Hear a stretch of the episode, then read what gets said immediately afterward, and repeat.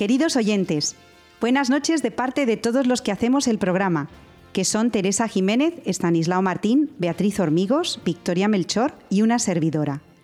Seguimos a su lado los miércoles para acompañarlos en Radio María. Hoy nos visita don Miguel Garrigós Domínguez para hablarnos de familia y vida. Beatriz Hormigos nos explica la diferencia entre sentimiento y emoción y cómo podemos trabajarlas y Estanislao Martín profundiza en la manera en que, las, en que socializan los niños que optan por la educación en casa. Les recuerdo que estamos en Facebook y en Twitter y que tenemos una dirección de mail para todo aquel que quiera comunicarse con nosotros. Es la siguiente: elgranodemostaza@radiomaria.es. Tenemos muy presentes a todos los voluntarios de Radio María que hacen posible esta emisión y dedicamos este programa a los oyentes que están enfermos, a sus familias y a los que han fallecido. Os llevamos a todos en el corazón y os encomendamos a María Auxiliadora con mucho cariño, especialmente hoy a todas las nieves. Quédense con nosotros en Radio María y no se arrepentirán.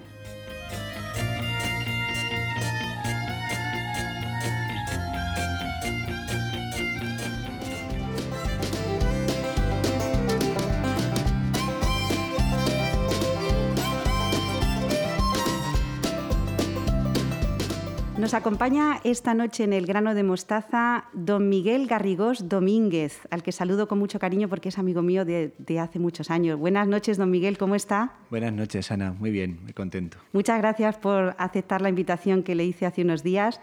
Recuerdo a los oyentes del grano de mostaza que don Miguel es director del secretariado de la Subcomisión Episcopal para la Familia y la Defensa de la Vida y además es delegado diocesano de Familia y Vida en la Archidiócesis de Toledo.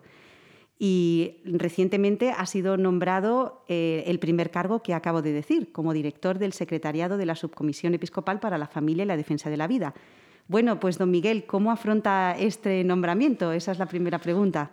Bueno, por una parte con, con mucho agradecimiento a los señores obispos por haber pensado en mí eh, con mucha confianza en el Señor también, porque cuando te confían así una tarea importante, eh, humanamente te ves absolutamente desbordado. Pero bueno, hay que, hay que creer que el Señor sabe en su providencia lo que hace y, fiarse de Él y, lanzarse mar adentro. Así que con confianza, con alegría y poniendo todo en manos del Señor. Bueno, don Miguel, em, me pongo en la piel de nuestros oyentes y seguramente que alguno se pregunte, ¿y para qué sirve este cargo? Director del Secretariado de la Subcomisión Episcopal para la Familia y la Defensa de la Vida. Nos suenan palabras como familia y defensa de la vida. Eh, pero lo demás, ¿cómo, ¿cómo lo podría explicar así de manera sencilla? Ha sido una pregunta que, me han hecho mucho estos días. ¿A que sí, seguramente? Es como una cosa, un nombre muy largo y es, pero vale, ¿eso qué es?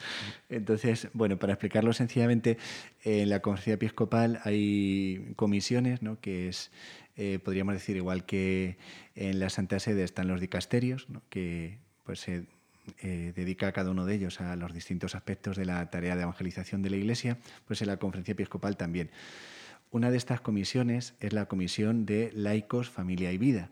Y dentro de esta, de esta comisión hay dos subcomisiones. La subcomisión de juventud y de infancia, eh, y el director de ese secretaría es don Raúl Tinajero, que también tiene un programa en, en Radio María, y la otra subcomisión es la de defensa y, perdón, la familia y defensa de la vida.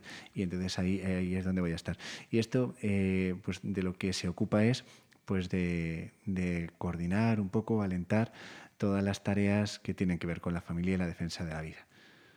Y don Miguel, ¿cómo que familia y vida siempre van unidas? ¿Es que no se pueden separar? ¿La familia y la vida tienen que ir siempre de la mano? Esto es muy bonito porque, porque en el fondo es levantar la mirada al plan de Dios, al Creador, que es una verdad eh, tristemente olvidada en nuestros días. En la medida en que Dios se arrincona, el hombre se erige en Dios y entonces eh, el plan de Dios también se deja a un lado y empiezan los planes del hombre sin Dios. Y esos planes del hombre sin Dios pues no suelen ser muy brillantes porque Dios, que es todopoderoso, el que es infinitamente sabio, lo ha dispuesto todo muy bien. Y por eso Dios en su plan eh, ha previsto que la vida surja en el seno de la familia. Y por eso van tan unidas. Es cierto que las cosas pueden ser de otra manera, pero podríamos decir que el marco idóneo, ¿no? el, por así decir, el seno donde la vida eh, puede crecer, desarrollarse, es la familia. Y, don Miguel, ¿usted piensa que sin familia no puede haber vida? O como ha dicho antes, puede haber otros caminos, pero eh, sin familia es que no es posible la vida? Eh, esto puede ser, pero lo ideal es que sea en la familia. ¿Por qué? Pues porque la familia está cimentada sobre el matrimonio y el matrimonio es la institución, por así decir, que custodia el amor, ese amor humano. Y la vida es un fruto de ese amor. ¿Puede surgir la vida de otras maneras? Sí, puede ser también como fruto de mi capricho, de mi egoísmo, ¿no? Porque es que me apetece, ¿no? Me apetece porque tengo una edad y me apetece tener un hijo. Bien, pero eh, por así decir, lo que está en el plan de Dios es que la vida sea el fruto precioso del amor de los esposos. Cuando es así, eh, pues todo va muy bien. Y según lo, que nos acaba usted de contar, em, lo que vemos en la sociedad hoy en día, principalmente en la sociedad española, que es la que tenemos más cerca, muchas veces no es así, como usted dice, ¿no? El capricho, algunas veces pues, la violencia. Eh, ¿Cree usted que la familia está en crisis? Y no hablo solamente de la familia cristiana, sino la familia natural. Yo creo que sí, es evidente. Eh, como decías, solo hace falta eh, abrir los ojos y, mirar alrededor. Situaciones que hace, no sé, 30 años, quizá o 40 años eran como situaciones muy extrañas, ahora están absolutamente normalizadas.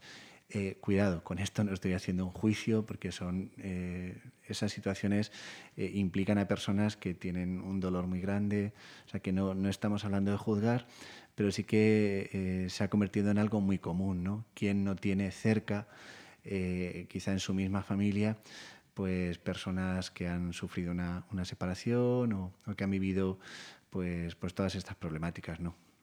Y según su experiencia ya dilatada como delegado diocesano de Familia y Vida, eh, ¿nos podría contar alguna anécdota, alguna situación que usted haya vivido de crisis y que hayan podido seguir a salir adelante, don Miguel?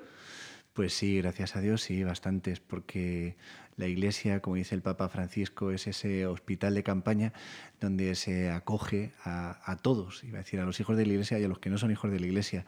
Y es muy bonito, ¿no? Porque acompañar a, los matrimonios en dificultades y ayudarles a, levantar la mirada al Señor, a que reaviven esa gracia del sacramento del matrimonio, yo creo que es de las cosas como más gratificantes dentro de, la pastoral familiar. Y gracias a Dios sí, sí que puedo contar que, he tenido la suerte, el privilegio, el, don del Señor de acompañar varios matrimonios. Y, sí, es que el amor siempre, siempre puede resurgir porque la promesa de fidelidad que se hacen el día de, su enlace matrimonial, de su boda, eh, es una promesa que está cimentada en la fidelidad de Dios. Esto es muy bonito, ¿no? Igual que el Papa Benedicto cuando convocó el año sacerdotal, el lema era fidelidad de Cristo, fidelidad del sacerdote, podríamos decir así del, matrimonio, ¿no? Fidelidad de Cristo, fidelidad del matrimonio. Hay veces que los esposos sienten que ya no se puede hacer nada, que tienen que tirar la toalla, que todas las puertas ya están cerradas, pero si van al Señor, si acuden a la iglesia a pedir esa ayuda, de verdad, con buena voluntad, eh, yo diría que prácticamente en todos los casos ese matrimonio puede resurgir y puede reavivarse. Ha hablado usted del Papa Francisco y nos regaló hace unos años con un texto precioso que se llama Amores Leticia. ¿Y cómo nos puede usted animar a todos los cristianos, principalmente a las familias, a leer, a actualizar este mensaje del Papa Francisco a las familias, que es precioso por otra parte? Sí, sí, realmente es una maravilla. El Papa Francisco en numerosas ocasiones ha dicho que hay que leer la exhortación entera. Él, en la misma exhortación al principio dice, a lo mejor no del tirón, ¿no? pero sí que ir leyéndola entera, saboreándola.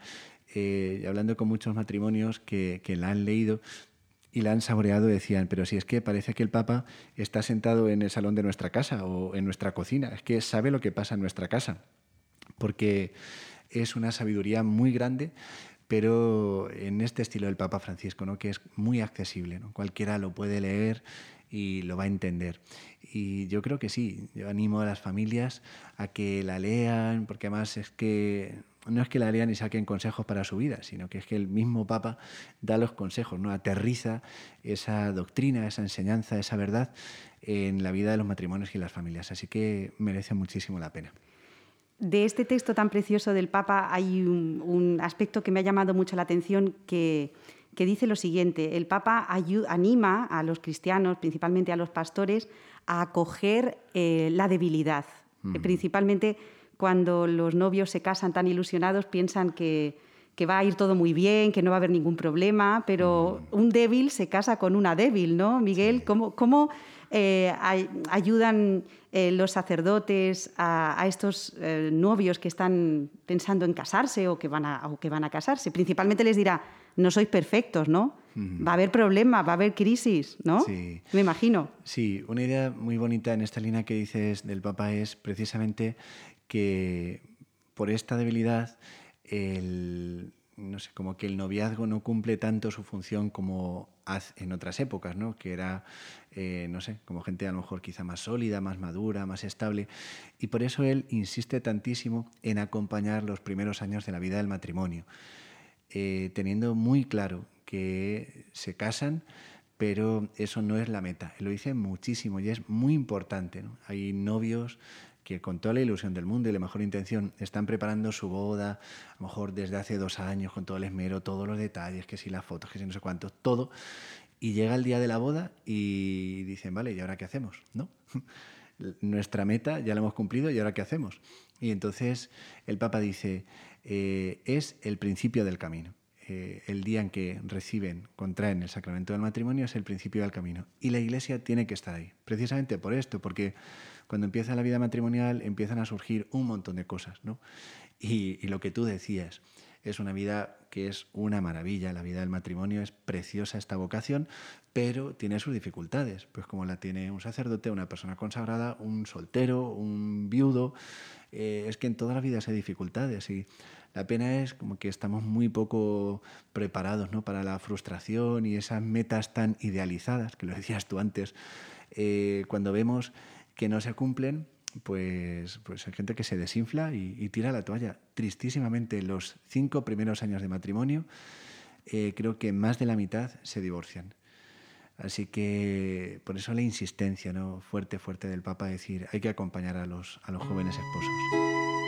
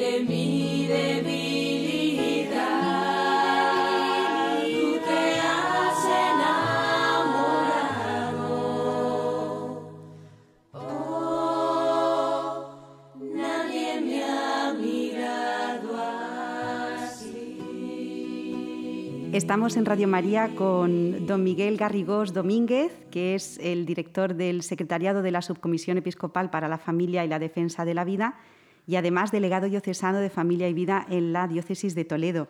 Y estamos hablando con él de, pues eso, de, cómo afronta él su cargo, de cómo ayuda a las familias, principalmente a los novios que están pensando en casarse por la Iglesia.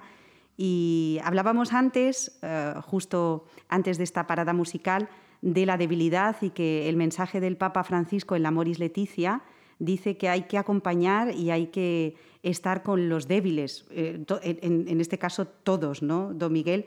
Eh, me gustaría preguntarle en esta línea, principalmente en estos últimos meses, hemos experimentado de una manera muy, muy fehaciente la debilidad, principalmente por la COVID-19. ¿Y cómo, cómo está siendo la atención pastoral a las familias eh, en estos momentos, en el verano y anteriormente durante el confinamiento? Pues yo creo que de verdad ha sido, ha sido algo sorprendente, ¿no? porque ha sido una prueba para todos, bueno, no tengo que decirlo, ¿no? ha sido una prueba absolutamente tremenda, pero la respuesta de la Iglesia me parece que ha sido también tremenda, ¿no? sin hacer quizá mucho ruido, pero como, bueno, no solo los sacerdotes, ¿no? sino la Iglesia en general ha salido a buscar a la gente eh, aprovechando las herramientas que tenemos ahora, aprovechando los medios de comunicación social, aprovechando muchísimo las redes sociales, ¿no? Eh, todo el esfuerzo de, tantas parroquias, tantos movimientos por, por acompañar exactamente acompañar esa debilidad ¿no? por medio de la celebración de la Santa Misa, el rezo al Rosario, horas santas, meditaciones, ejercicios espirituales, eh, todo tipo de recursos. Y yo creo que ha sido maravilloso, ¿verdad? Eh, yo con los sacerdotes que he hablado, cuánta gente al terminar el confinamiento eh, ha agradecido esta, esta presencia, esta compañía. ¿no? Ha sido algo hermosísimo. Cierto que, luego cada uno estaba en su casa y, costaba, pero el hecho de poder encender una pantalla y a través de esa pantalla poder participar en la Santa Misa, poder adorar al Señor en la Eucaristía, eh, de tantas maneras yo creo que ha sido, ha sido una hermosura. Y vamos ahora también, don Miguel, a lo concreto. Eh, imagínese que hay unos novios que nos están escuchando ahora mismo y no saben si casarse eh, según el magisterio de la iglesia o no. Eh, les atrae mucho la iglesia, lo bonito, que si el órgano y todo eso. Pero, ¿qué consejo les daría? Es decir, ¿por, qué es, mm, es interesante, no sé si es interesante, si no es bueno casarse según lo que manda la iglesia?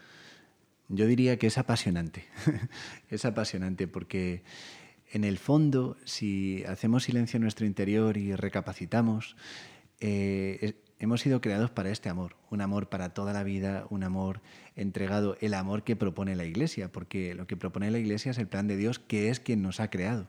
Entonces, yo creo que es el anhelo que, todos llevamos dentro, ¿no? Encontrar este amor, vivir este amor. Y, esa es la propuesta que hace la Iglesia. Es un amor indisoluble, es un amor irrompible, es un amor abierto a la vida, es un amor exigente. Aquí no hay engaños, ¿no? Eh, muchas veces me gusta decirlo en las homilías, ¿no? El que encuentre en una sola página del Evangelio que Jesucristo dice, el que quiera seguirme, que se venga conmigo, porque le va a ir todo fenomenal y no va a tener ningún problema, no va a tener ninguna dificultad, no va a tener eh, nada, nada, nada malo. Bueno, yo digo, el que lo encuentre, yo me comprometo a invitarle a cenar o le regalo un millón de euros, porque no es así, porque Jesucristo es la verdad y nos muestra el camino. Y el camino es un camino muy gozoso, pero es un camino de entrega, de renuncia, de sacrificio. Entonces, esta es la propuesta de la Iglesia. Propone un camino que hace feliz, y, todo el mundo quiere ser feliz. Y, entonces nosotros no le ofrecemos a la gente un sucedáneo de amor, ¿no? un amor como de segunda, sino que cada pareja de novios están llamados a vivir este amor, con mayúsculas, ¿no? este amor grande. ¿Por qué además? Pues porque no es tanto, ¿no? Eh, no es que a mí me gusta más casarme en un salón de bodas o en la iglesia de mi pueblo, que está bonita y está ahí el patrono. No, si es que no es eso, es que la diferencia es que en el sacramento del matrimonio Jesucristo eh, eleva el amor de esos novios, ¿no? lo eleva a la categoría de su amor divino. Y entonces ese amor tan precioso, ese amor humano tan precioso, se convierte en algo sagrado. Estamos hablando de cosas completamente distintas, ¿no? Es como un plano horizontal o es abrir la ventana para que entre el Espíritu Santo y con su fuego eh, encienda el amor de esos esposos. Yo creo que es algo muy distinto. Entonces, eh, yo diría, ¿no? Oye, ¿queréis eh, firmar un seguro para toda la vida para vuestro amor? Pues casaos en la iglesia, ¿no? Contraed el sacramento del matrimonio. El matrimonio es hermosísimo, el sacramento del matrimonio es hermosísimo. Y, precisamente una de las tareas, ¿no? hablando con don José Mazuelos, que es el presidente de la Subcomisión de Familia y Defensa de la Vida, él habla mucho de esto, de mostrar la belleza del matrimonio. La iglesia no va con un palo zurrándole a la gente en la cabeza. No, la iglesia tiene un tesoro y lo muestra, lo ofrece, lo propone. Y yo creo que esta idea es la que nosotros tenemos que cultivar mucho. ¿no? Eh, estamos aquí, tenemos el tesoro, tenemos la vacuna. Tenemos la vacuna eh, que sana ese amor enfermo, ese amor débil, ese amor que se vuelve egoísta. ¿Cómo nos vamos a quedar la vacuna? Si es que esta vacuna es gratis, además. Si es que es gratis. Es más, cuanto más damos la vacuna, eh, más alegría hay en nuestro corazón, ¿no? Cuanto más entregamos la luz, más arde la luz en nosotros. Entonces es, es apasionante, es increíble. O sea, yo diría, si unos novios nos están escuchando, es acercaos a la iglesia, sin duda. Eh, quizás solamente, bueno, para que os, hagan la propuesta, ¿no? Eh, igual, ¿no? Pues cuando están pensando cualquiera, ¿no? Comprarse una casa pues van a varias inmobiliarias y les hacen su propuesta. Pues yo invito a los novios a conocer la propuesta de la iglesia, ¿no? ¿Qué, nos pide este, este amor, ¿no? Pero qué nos ofrece este modo de vivir el amor? Bueno, pues ya eh, hemos estado hablando de los novios y don Miguel, ¿qué pasa con aquellos eh, matrimonios que ya llevan unos cuantos años de rodaje y ya conocen al, cónyuge de todas las maneras posibles? ¿Cómo se puede renovar también ese amor, eh, también en el seno de la Iglesia? Exacto, esto también es muy importante, ¿no? porque a veces eh, se encuentra matrimonios que están totalmente desilusionados. ¿no? Quizá, bueno, pues por sus convicciones, sus raíces, por tradición o por no dar un disgusto o porque les da pereza, siguen viviendo juntos sin tomar la decisión de separarse, ¿no? pero realmente podríamos decir que son como solteros que viven en la misma casa, como llevan años viviendo ahí, pues ya se han acostumbrado. Esto es muy triste, ¿no? yo les aliento, por supuesto, a seguir unidos, por supuesto, ¿no? Lo último es romperlo. Pero la Iglesia ofrece eh, la posibilidad de renovar este amor. Ahí tenemos, por ejemplo, los movimientos familiaristas que están presentes, yo diría, en todas las diócesis de España. Hay distintas iniciativas, ¿no? retiros para renovar este amor.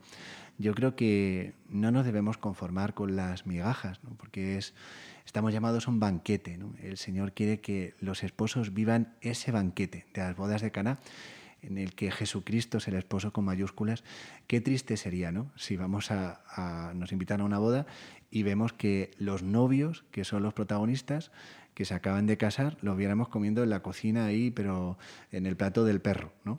Diríamos, pero bueno, aquí qué está pasando, ¿no? Esto es una locura.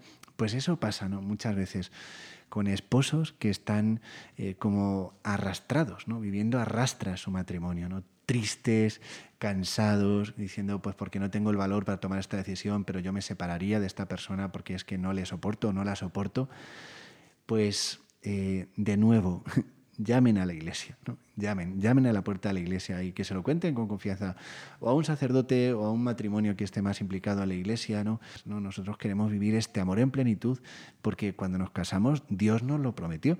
Hay una imagen que me gusta mucho poner y últimamente siempre lo digo en las bodas, que es que cuando los esposos se casan, es como si la iglesia les regalara un cofre lleno de tesoros y les diera la llave de ese cofre y les dijera, siempre que lo necesitéis podéis usar este cofre, porque es un cofre que no se va a extinguir, sino que los tesoros van a crecer. ¿Qué pasaría si 10 años después, 20 años después, 40 años después encontráramos esos esposos debajo de un puente, pasando hambre, medio desnudos, eh, todo tipo de calamidades, pero con el cofre y con la llave? Diríamos, pero estáis locos, ¿no? ¿Por qué no lo habéis abierto? ¿Por qué no lo habéis abierto si es vuestro cofre?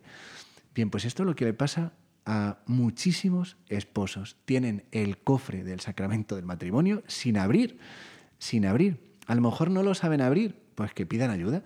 Ellos tienen la llave, ¿eh? esto es importante, no tienen que pedirle la llave a nadie. El sacramento del matrimonio es su sacramento.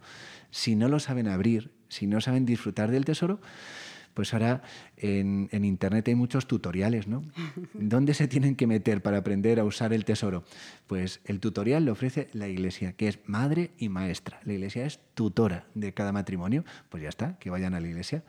Enseñadnos a vivir nuestro matrimonio.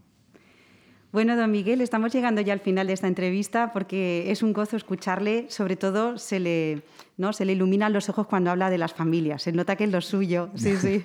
Bueno, pues eh, para finalizar, principalmente, principalmente para todas las familias que nos escuchan en Radio María, denos alguna palabra de esperanza. ¿Hay esperanza para las familias, don Miguel?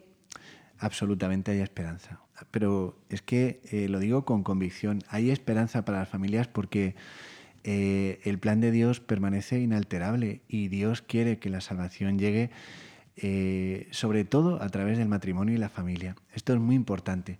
La hermana Lucía, en aquella famosa carta que escribió, eh, decía, ¿no? La última batalla de Satanás será contra el matrimonio y la familia. Bien, pues Dios quiere conceder la salvación también a través del matrimonio y la familia.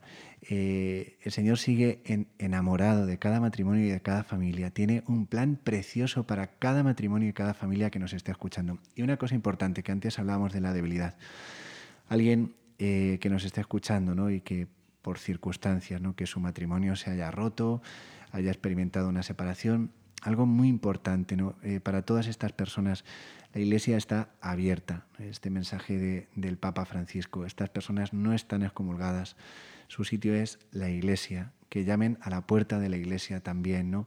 Si, no sé, que, llamen no solamente para que alguien escuche, acompañe su dolor, sino también en esa circunstancia difícil y dolorosa, eh, también que les muestren ¿no? este camino que conduce a la salvación. Es un camino hecho de caridad, es un camino hecho de verdad, es un camino de ponerse mucho delante de Jesucristo, de pedirle al Señor que nos ilumine, ¿no? Y de nosotros estar dispuestos, ¿no? A acoger esta luz. Pero hay esperanza para cada persona que nos esté escuchando en la situación en la que esté, por más difícil que sea, ¿no? especialmente para los matrimonios y las familias. De verdad, un mensaje de esperanza. A veces podemos pensar que esos que estamos, nos ha tocado en estos tiempos en los que ya no se lleva esto. Entonces ya no hay nada que hacer. Entonces eh, vamos a tirar la toalla porque, porque la Iglesia ha perdido fuelle y su mensaje ha perdido actualidad. No, es que Dios es el mismo, es que Dios es el mismo y Dios tiene este plan precioso que ahora mismo Él quiere llevar a cabo y lo está llevando a cabo, de hecho, en muchísimos, yo diría miles y miles y miles y miles de familias que sin hacer un ruido hacen muchísimo bien y están siendo testigos de este amor precioso de Dios por la Iglesia y por la humanidad.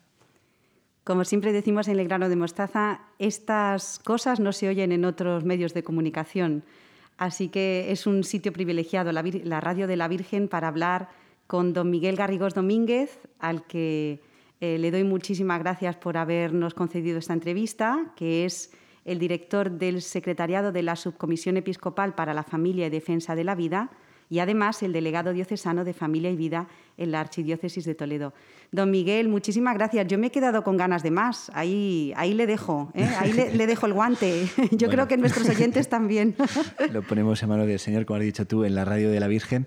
Y, lo último, una invitación a las familias a mirar mucho a la Sagrada Familia, a María, a José y a Jesús, porque ahí está la clave, ahí está el secreto. Ah, de ellos aprendemos todo. Acudiendo a su intercesión, eh, ellos levantan las familias, sanan las familias y llenan las familias de esperanza. Pues, don Miguel, lo dicho, muchísimas gracias, un abrazo y aquí tiene su casa. Muchas gracias, Ana. Adiós. Adiós.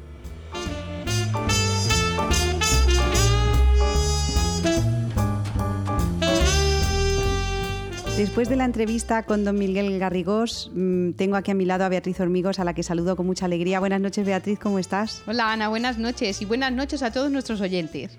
Hoy, Beatriz, podemos hablar de la educación de los sentimientos en los jóvenes, eso que a veces está tan desbocado, ¿verdad? Sí, Ana, me parece perfecto. Pero si te parece, lo que vamos a hacer en el programa de hoy es explicar cuáles son las diferencias entre los sentimientos y las emociones, porque esto luego nos va a ayudar a entender mejor cómo educar esos sentimientos. En un primer momento vamos a ver qué son y cómo podemos clasificar esas emociones y después veremos qué son los sentimientos y cuáles son los sentimientos más comunes que se pueden experimentar. Vamos a empezar por las emociones entonces. Pues venga, podemos definir la emoción como el conjunto de respuestas neuroquímicas y hormonales que nos predisponen a reaccionar de una cierta manera ante un estímulo, bien sea externo, como por ejemplo la visión de una avispa, o interno, como el recuerdo de los años de la infancia. Con la experiencia, nuestro cerebro no solo almacena datos, sino que aprende cómo hay que reaccionar ante determinados estímulos o experiencias. Hay un recorrido entre lo que experimentamos y cómo reaccionamos ante, esa experiencia. Te lo voy a explicar con un ejemplo. Lo que experimentamos es, por ejemplo, que nosotros sabemos que una avispa pica y reaccionamos con miedo cuando vemos una avispa. Existen distintos tipos de emociones y a continuación vamos a intentar clasificar dichas emociones según el efecto que producen en el individuo. Las primeras que encontramos son las emociones primarias o básicas. Son las emociones que experimentamos en respuesta a un estímulo. Dichas emociones son, por ejemplo, la felicidad, el miedo, el asco y la ira. En la película de los estudios Pixar Inside Out, la que en España se tituló Del revés, precisamente trata de cómo se comportan estas emociones dentro de la mente de un adolescente. Las segundas serían las emociones secundarias. Son causadas por las normas sociales y morales. Por ejemplo, cuando sentimos miedo, después podemos sentir emociones como enfado o amenaza, dependiendo de la situación que genera dicho sentimiento. Las terceras serían emociones positivas también denominadas saludables, porque afectan positivamente al bienestar del que las siente. Por ejemplo, la alegría, la satisfacción, la gratitud, estas nos hacen sentirnos bien. Pero también existen las cuartas, que son las emociones negativas, que también son llamadas tóxicas, porque afectan negativamente al bienestar de la persona. Son, por ejemplo, el miedo, la tristeza, la ira. Pero estas emociones no son malas si nos dejamos, o sea, son malas si nos dejamos invadir por ellas, porque sentirlas es necesario para nuestra supervivencia y para el proceso de aprendizaje al que nos enfrentamos día a día. No hay que evitarlas a toda costa, porque ello representaría un problema, ¿vale? Para el desarrollo de la persona. Tendríamos las quintas, que son las emociones ambiguas. Son también denominadas emociones neutras, porque no nos hacen sentir ni bien ni mal. Por ejemplo, la sorpresa. Están las emociones estáticas, que son las que se producen cuando vemos o oímos una obra de arte o una canción o un poema. Podemos tener sentimientos de alegría o pena, pero de una manera distinta y con diferente intensidad que la emoción primaria propiamente dicha de la que hemos hablado. Y por último tendríamos las emociones sociales, que afloran cuando hay otro individuo que las causa. Son, por ejemplo, la amenaza, la venganza, la gratitud, el orgullo, la vergüenza. Aquí también las habría positivas y negativas. Ya que hemos visto las emociones principales, vamos ahora a los sentimientos, Beatriz. Vale, pues mira, empezamos por, definir lo que es un sentimiento, que lo podemos definir como algo similar a una emoción, pero además de la predisposición espontánea, incontrolable y automática que conlleva la emoción, incluye la evaluación consciente que hacemos de esa experiencia. Siguiendo con el ejemplo anterior, si vemos una avispa, insecto que pica, como hemos dicho, podemos evaluar la experiencia y ver que las avispas raramente pican a no ser que ellas se vean amenazadas. Y de esta manera podemos controlar el miedo que sentimos al verlas. Son muchísimos los sentimientos que podemos llegar a experimentar los seres humanos. Hablaremos de los más frecuentes. Vamos a diferenciar entre los, los sentimientos positivos y los negativos. Pues empezamos con los sentimientos positivos. Venga, pues son la euforia, la admiración, el efecto, el optimismo, la gratitud, la satisfacción, el amor y el agrado. Estos son unos ejemplos, hay muchísimos sí, sí, más. Claro, ¿verdad? estos son, por así decirlo, los que más se sienten. Vale, y ahora nos vamos a los sentimientos negativos. Sí, pues los negativos podrían ser el enfado, el odio, la tristeza, la indignación, la impaciencia, la envidia, la venganza y los celos. Como vemos, Beatriz, son sentimientos y emociones muy humanas. Ya que hemos visto y nos has definido las emociones y los sentimientos, ¿nos podrías decir cuál es la diferencia principal entre la emoción y el sentimiento y si se pueden trabajar dos, eh, estos dos elementos. Sí, sí, pues la diferencia principal es que la emoción es puramente básica, primitiva y unidireccional. Es como, por así decirlo, un instinto primario. Y el sentimiento incluye la capacidad de pensar y de reflexionar de manera consciente sobre lo que se siente. Por ejemplo, las obras de arte, la poesía, son ejemplos claros de sentimiento, porque expresan de manera simbólica lo que se siente. Es una expresión consciente y subjetiva de la emoción. Por lo tanto, los sentimientos se pueden controlar, por mucho que diga la gente, es que no puedo controlar. Sí, sí, sí, porque son conscientes. Las emociones hay que aprender a controlarlas y de hecho se puede. Bueno, pues entonces yo creo que en esta eh, sección más bien breve que nos has explicado hoy podemos dejarlo ahí, ¿eh? en la que hemos visto las principales emociones, los principales sentimientos y nos quedamos con esta idea, Beatriz, que los sentimientos se pueden controlar y que las emociones hay que aprender a controlarlas. Por lo tanto, si te parece, en el programa del mes de septiembre em, podemos seguir trabajando en esta línea, porque yo creo que a los padres y educadores que nos escuchan con hijos adolescentes les va a venir muy bien y además también para ellos mismos, porque esto es un trabajo que no cesa en la vida, o sea, tenemos que seguir aprendiendo principalmente a conocernos y a conocer también cómo sienten y cómo se emocionan los demás. Pues Beatriz Hormigos, muchísimas gracias por esta sección y espero que pases buen verano con muchísimo calor como estamos pasando, pero con ánimo y con alegría. Muchísimas gracias, Beatriz. Gracias a ti, Ana. Adiós. Adiós.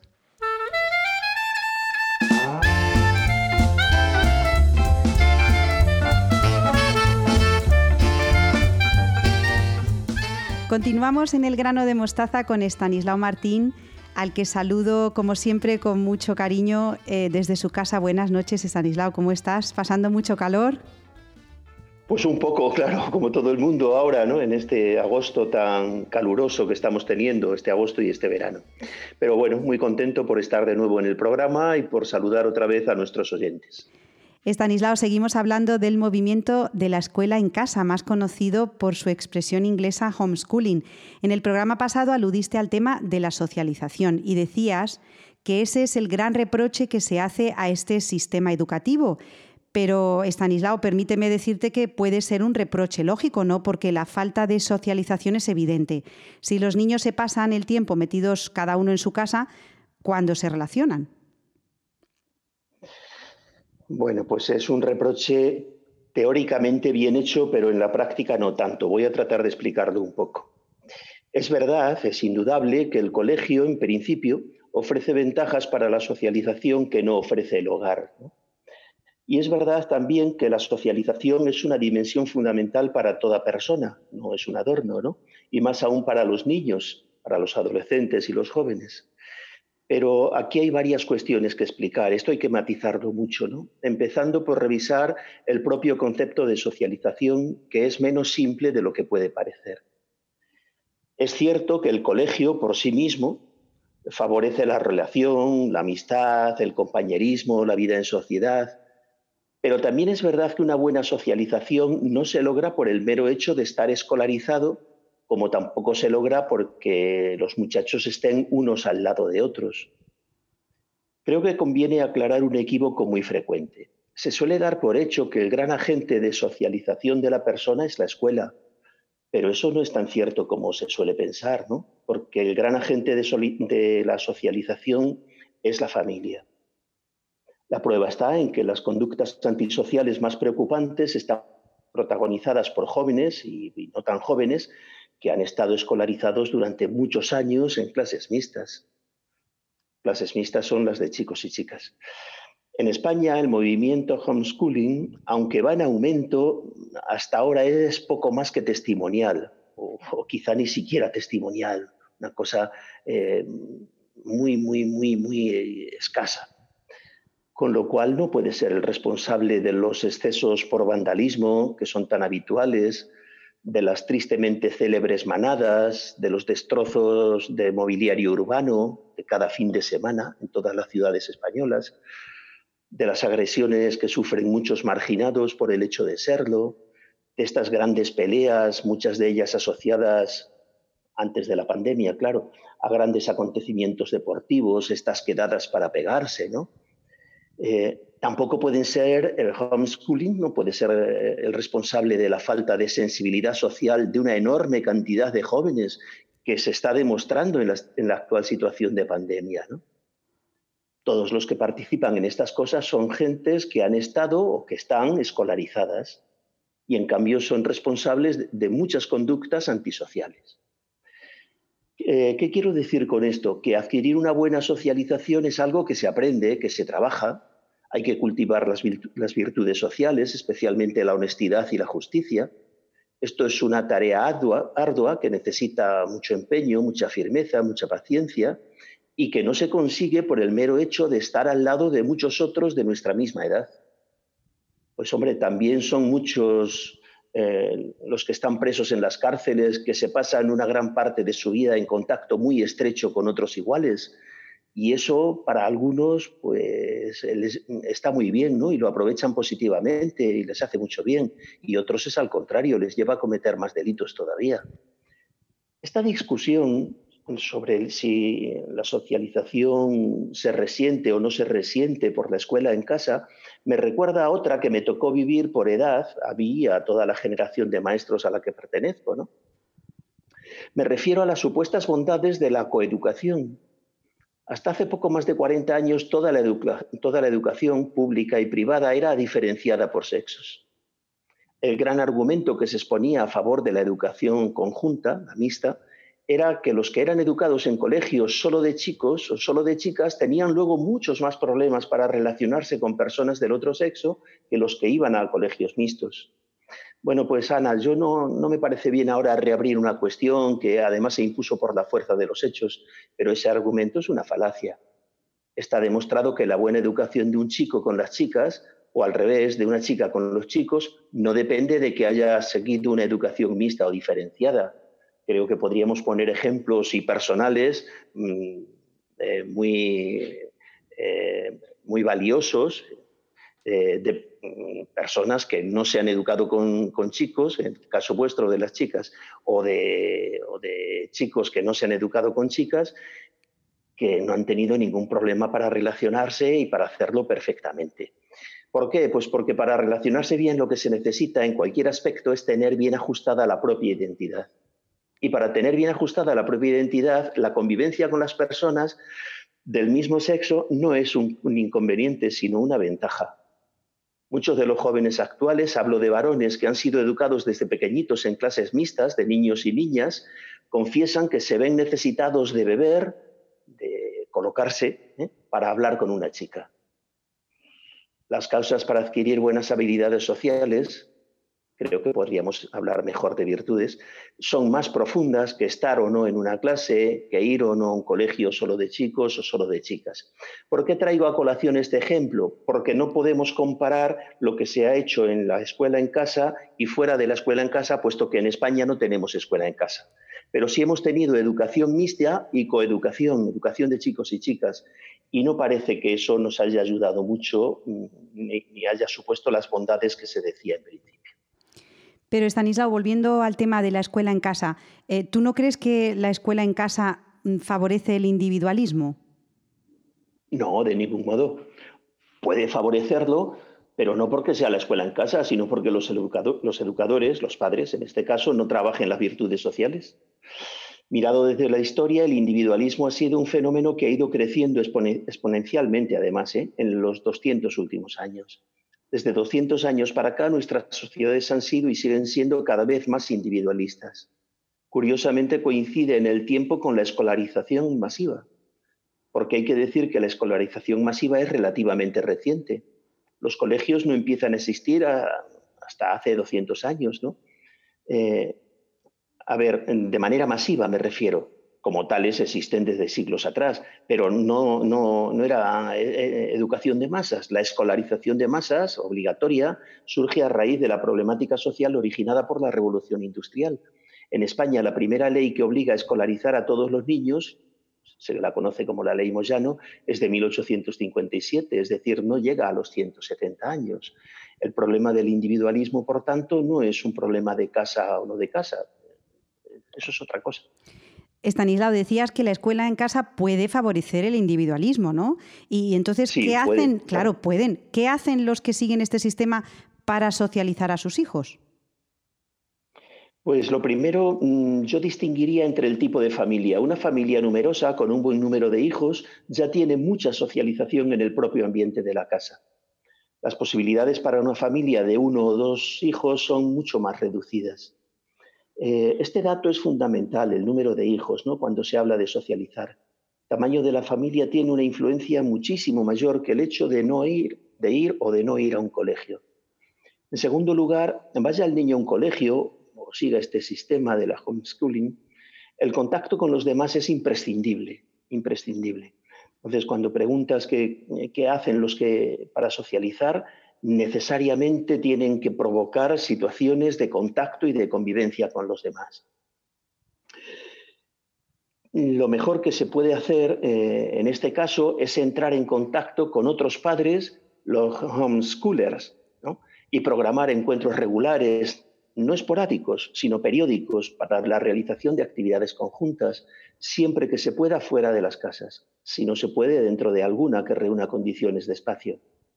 Por otra parte, hay que aprovechar todas las ocasiones posibles para tener encuentros, salidas al campo, parques de la ciudad, lugares de ocio. Bueno, ahora lo tenemos más difícil, ¿no? Pero bien, ahí están las piscinas, los polideportivos, los juegos públicos. Eh, las parroquias tienen sus propias estructuras también para los encuentros, campamentos, etc. En todo esto hay que aprovecharlo. Eh, esto es absolutamente necesario y, por supuesto, aprovechar todas las posibilidades que ofrecen los contactos a través de las herramientas actuales de información y contacto, ¿no? redes sociales, grupos de amigos a distancia, todo esto. Ahora bien, para quien eduque en casa, como, quien, mm, como para aquel que no lo haga, vaya, eh, hay que decirle que el contacto personal no se puede sustituir por los contactos virtuales. Esto, eh, si estuviera escribiendo, lo subrayaría en rojo, ¿no? Los contactos personales no se pueden sustituir por los virtuales. Los virtuales ayudan y son buenos, pero no son, no, no son sustitutivos. Así pues, a modo de resumen, dos ideas. La socialización no se consigue por la sola proximidad física, sino trabajando las virtudes sociales. Y segunda idea, para trabajar las virtudes sociales hay que proporcionar espacios de encuentro y actividades de grupo. Por lo tanto, Stanislao, claro, la socialización está más que garantizada en la escuela en casa, si se organiza bien, ¿no? Además de esta cuestión, claro, de la que nos acabas de hablar. Imaginemos una situación en la que los padres deciden educar a su hijo en casa y no llevarlo al colegio hasta la edad obligatoria, que es la de los seis años. ¿Qué aspectos no deberían dejar de trabajar? Es decir, ¿qué aspectos es obligatorio que trabajen en casa? Pues esto, la pregunta es amplia y la respuesta, aunque trataré de hacerla breve, también tiene que ser un poquito amplia. Eh, si te parece, Ana, yo voy a dar algunos criterios que son imprescindibles durante esas edades tempranas. El primero de todos, toda la educación debe apoyarse en los sentidos siempre los sentidos, siempre, y todos los que se puedan trabajar. Si se pueden trabajar varios al mismo tiempo, mejor que mejor. Y de entre todos los sentidos hay que poner en primer lugar el del tacto. Esto es muy importante. Todo lo que se pueda aprender tocándolo hay que tocarlo, lo que se pueda. Siempre que se pueda hay que usar las manos.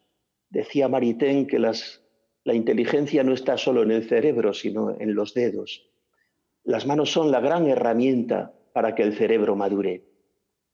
Eh, cuando un niño empieza, desde recién nacido, eh, cuando empieza, digo, a descubrir el mundo, no empieza a descubrirlo con los ojos, sino con las manos, desde el tacto.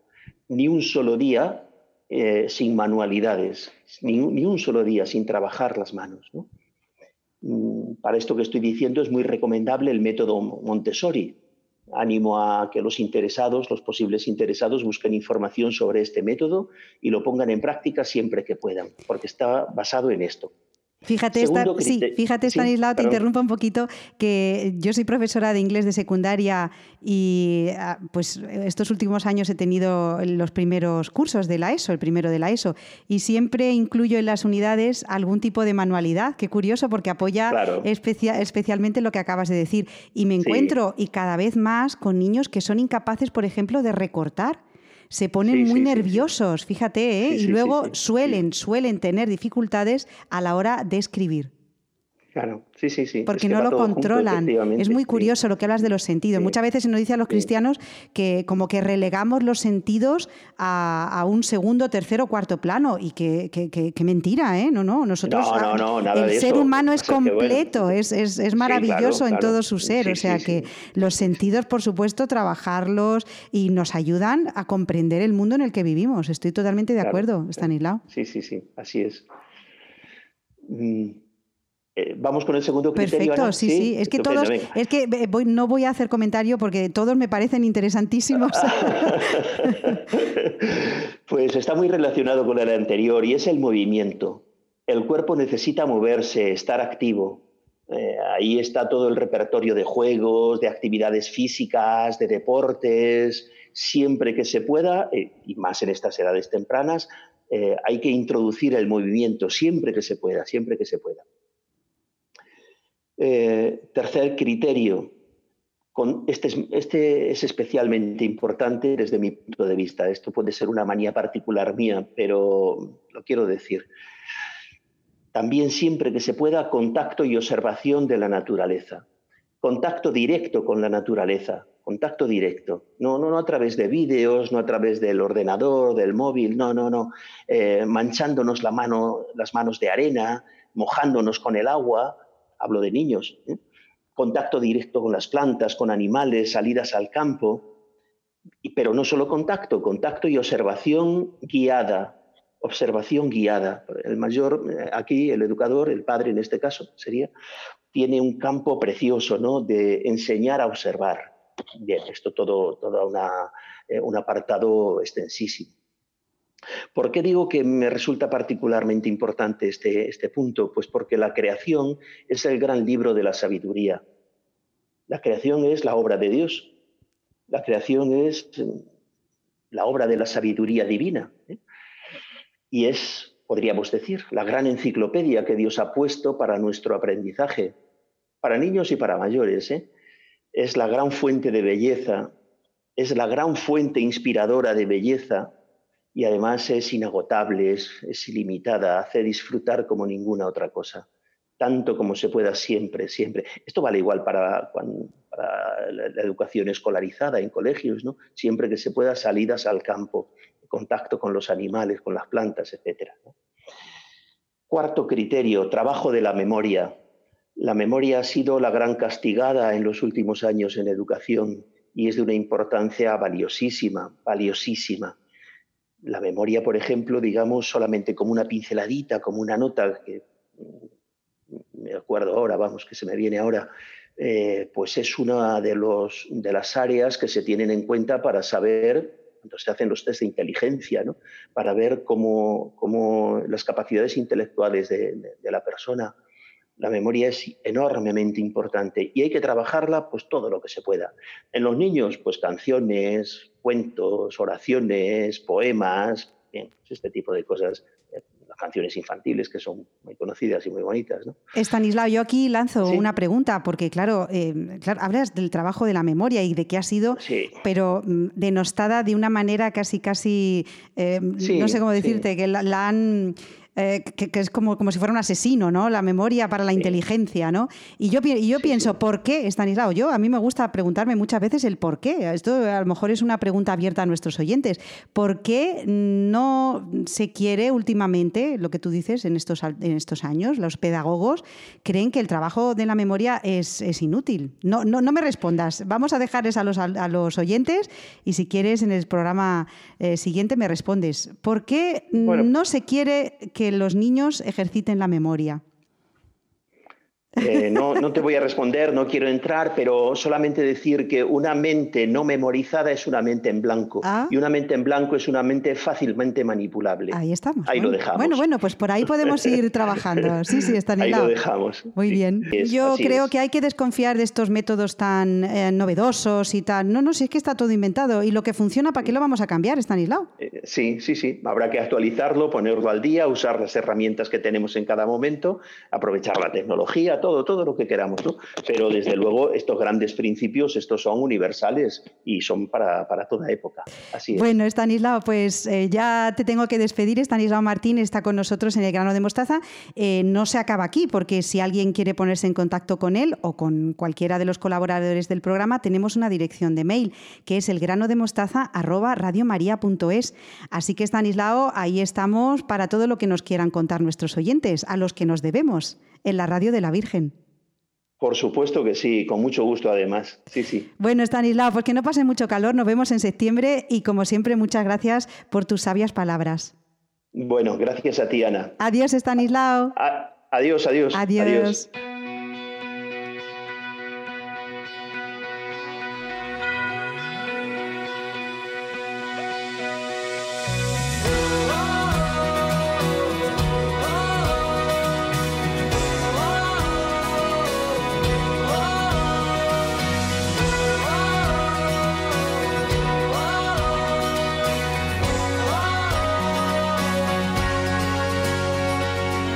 Busco el beso, la revolución, un mensaje que hable más de amor.